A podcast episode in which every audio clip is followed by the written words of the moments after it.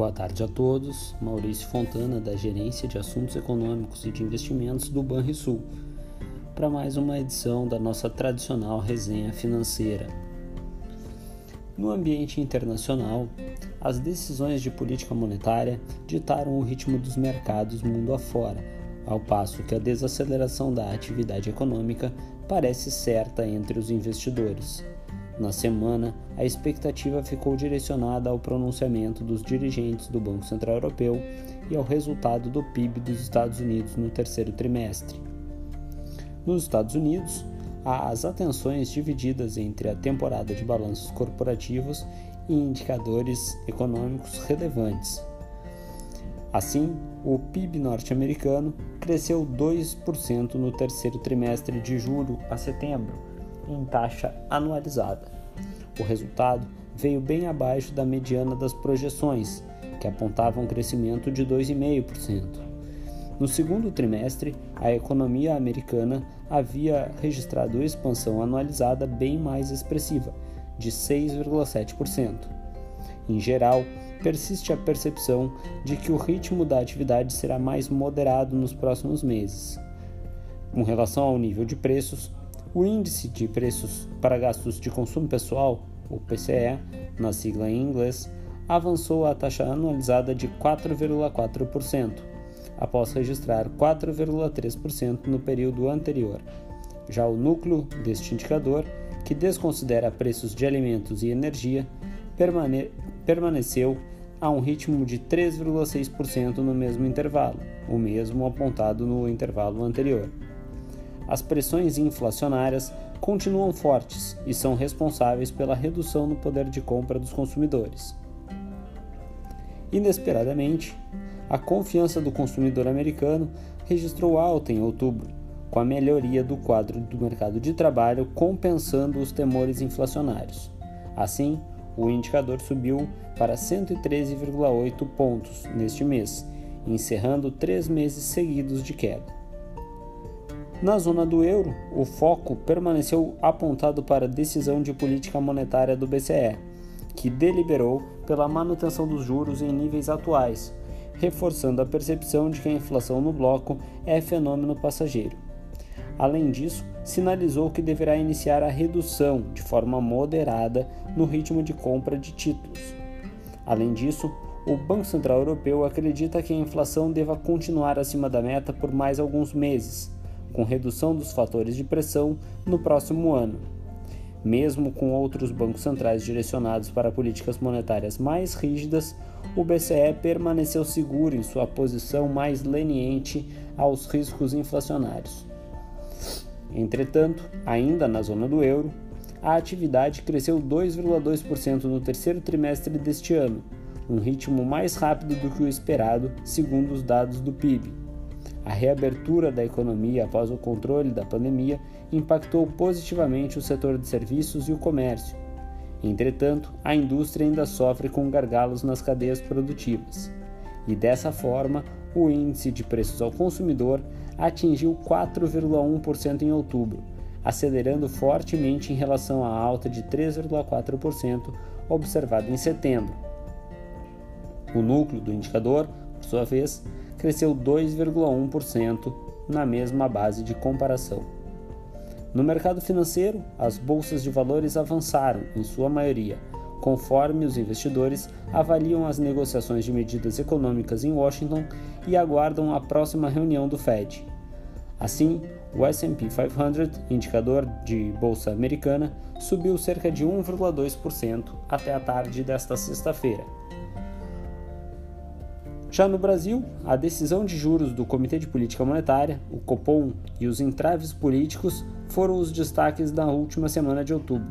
A agenda econômica também foi intensa, com dados de mercado de trabalho e de inflação. Sobre as diretrizes monetárias, o Copom decidiu elevar a taxa básica de juros, a Selic, em 150 pontos base para 7,75% ao ano. Além disso, sinalizou nova alta de mesma magnitude em dezembro, de acordo com o colegiado, aumentaram as chances de a inflação ficar acima do projetado.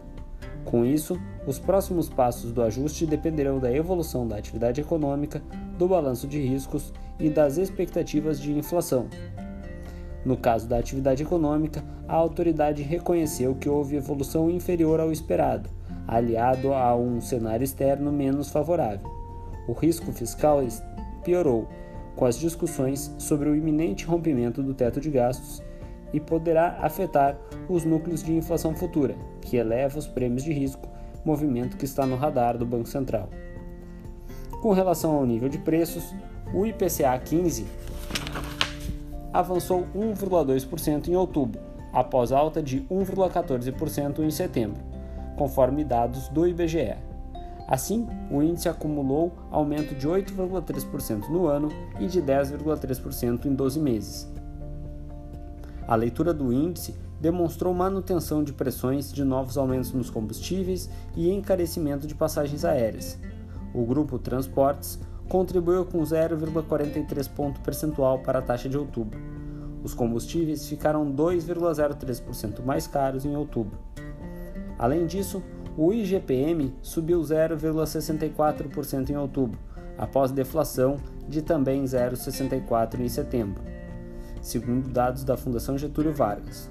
Com este resultado, a chamada inflação do aluguel acumulou alta de 16,7% no ano e de 21,7% em 12 meses, ainda que desacelerando em relação ao ano anterior, quando no mesmo período havia registrado 24,86%. A queda moderada neste mês no preço do minério de ferro foi insuficiente para uma nova deflação no IGPM. Vale destacar que esse foi o segundo dado de inflação da semana que superou as expectativas de mercado, decepcionando as projeções de desaceleração nos preços. Sobre os indicadores antecedentes, no Brasil, a confiança do consumidor subiu um ponto em outubro, após dois meses de queda, em meio a uma melhora na avaliação do cenário para o mercado de trabalho no curto prazo. Com isso, os consumidores se mantêm cautelosos em relação à intenção de compra de bens duráveis a escalada dos preços e a demanda represada por serviços na pandemia são fatores que contribuem para a redução do consumo de produtos. Já a confiança da construção recuou 0,3 ponto em outubro, após cinco meses consecutivos de alta, conforme dados da Fundação Getúlio Vargas. Ainda sobre os indicadores de confiança, houve queda em outubro pelo terceiro mês consecutivo na confiança industrial, que desta vez recuou 1,2 pontos. Apesar da sequência de quedas, o indicador continua acima de seu patamar pré-pandemia. O índice de confiança do, do comércio, por sua vez, subiu 0,1 ponto em outubro. Em setembro, o indicador havia caído 6,8 pontos. Por fim, o índice de confiança do setor de serviços avançou 1,8 ponto em outubro, na série com ajuste sazonal. No mercado financeiro, as decisões de política monetária nortearam o noticiário econômico, adicionando mais volatilidade aos ativos de risco, ao passo que resultados das chamadas Big Techs nos Estados Unidos conduziram o ritmo nos mercados externos. Assim, o Ibovespa caiu cerca de 1,2% até a tarde desta sexta-feira. Já o dólar permaneceu próximo da estabilidade no acumulado da semana e as taxas de juros mais longas avançaram. Nas projeções de mercado, conforme o último boletim Focus do Banco Central, a mediana de mercado passou suas estimativas para o IPCA deste ano de 8,69% para 8,96% e para o ano que vem de 4,18% para 4,40%, mostrando que as expectativas de inflação no mercado seguem desancoradas e forçam o Banco Central a agir para conter a piora das estimativas. Já a taxa Selic, esperada para o final deste ano, passou agora a 8,75, enquanto para o ano de 2022 a expectativa mediana de mercado é de 9,5%.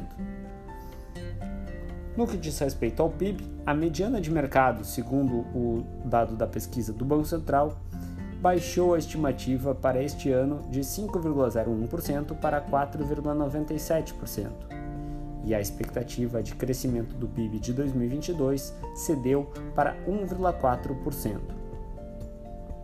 Passando à agenda de indicadores, esperados para a próxima semana, teremos na segunda-feira a nova edição do Boletim Focus, com a atualização das projeções de mercado, e também os dados de PMI industrial no Brasil referentes a outubro.